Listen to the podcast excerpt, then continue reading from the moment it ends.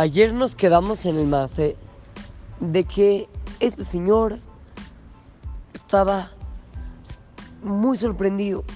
Encontró una gran sorpresa porque todo lo que había ahorrado y todo lo que había, se había esforzado, todo el dinero que había logrado tener durante tanto tiempo, ahorita ya lo iba a dejar en un escondite y está muy preocupado porque cavó el hoyo, lo metió, lo tapó y al otro día cuando ya se iba a regresar a su ciudad y volvió a cavar, ya no estaba el dinero. Entonces pensó ya, seguro lo dejé en otro lado, no sé, buscó por la zona todo, pero no. Ahí lo había enterrado y el dinero ya no estaba. Entonces se preocupó muchísimo y se puso a pensar, a ver, la única persona la cual pudo haberme visto es el dueño de esta tiendita que está acá enfrente. Pero pues ¿cómo le hago? Si voy con él y le digo, hey, me robaste mi dinero, pues él me va a decir que no. Entonces se le ocurrió un plan.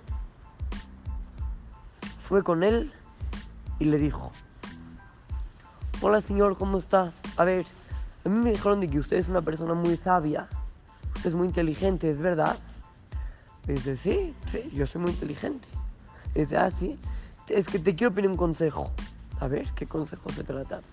Dice, mira, yo vine a esta ciudad y tengo muchísimo dinero. Y yo lo escondí en un lugar. Pero ahora, yo ese, escondite, ahí, ahí se supone que debe de seguir el dinero ese escondite ahí está. Y yo tengo una duda, yo tengo una bolsa de mucho más dinero. ¿Qué me recomienda usted?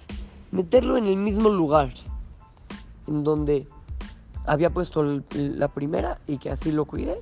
O buscar otro escondite y tener cada bolsa de dinero en un lugar diferente. El dueño de la tiendita pensó, a ver, si yo le recomiendo que lo ponga en un escondite diferente, pues yo no voy a saber dónde está y no me voy a poder llevar ese más dinero. Pero si yo le digo que lo ponga en el mismo lugar, pues va a acabar, no va a encontrar su dinero y ya no lo va a querer dejar ahí. Entonces dijo, ah, ya sé, le voy a decir que lo ponga en el mismo lugar y ahorita mismo yo voy a regresar el dinero. Entonces él va a poner ahí la bolsa y luego yo voy y me llevo las dos. Entonces le dijo, e-, este dueño de la tienda le dijo, no, por supuesto que te conviene ponerlo en el mismo lugar. Ahí seguro que, lo vas a cuidar muy bien. Ah, muchas gracias, sí, voy a seguir su consejo. Entonces fue al otro día. E, este señor cavó el hoyo y encontró que ahí estaba su dinero, porque él, sabía que el dueño de la tiendita lo más probable era que lo haya regresado.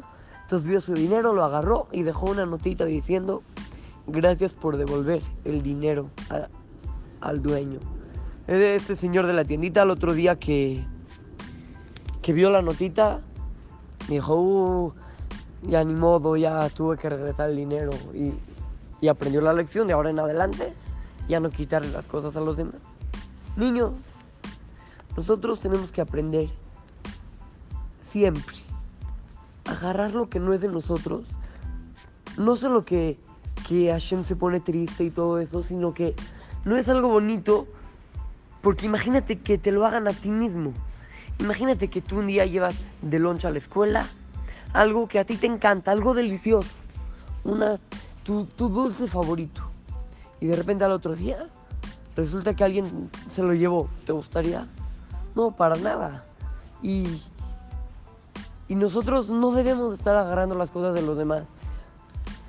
Pero no, no vamos a agarrar las cosas de los demás porque es algo que Hashem no espera de nosotros. Si tú un día llegas a decir, ah, voy a agarrar esta cosa que trajo mi amigo, se ve buenísima, piensa cómo se va a sentir Hashem en el momento que te vea haciendo eso. ¿Cómo te vas a sentir tú después de haberlo hecho? Seguro te vas a sentir muy feo, te vas a sentir muy arrepentido y te va a dar pena decirle a tu amigo que tú se lo agarraste. Vamos a ser siempre personas que nos fijamos en no agarrar las cosas que no nos pertenecen. Y así vamos a ver que si tú dejas de quitar las cosas a los demás, si todos dejan de quitar las, cosas a los demás, se va a hacer un mundo mucho mejor a nuestro alrededor. Así es que, lo saluda su querido amigo Shimon Román, para Go Kids, Talmud Torah.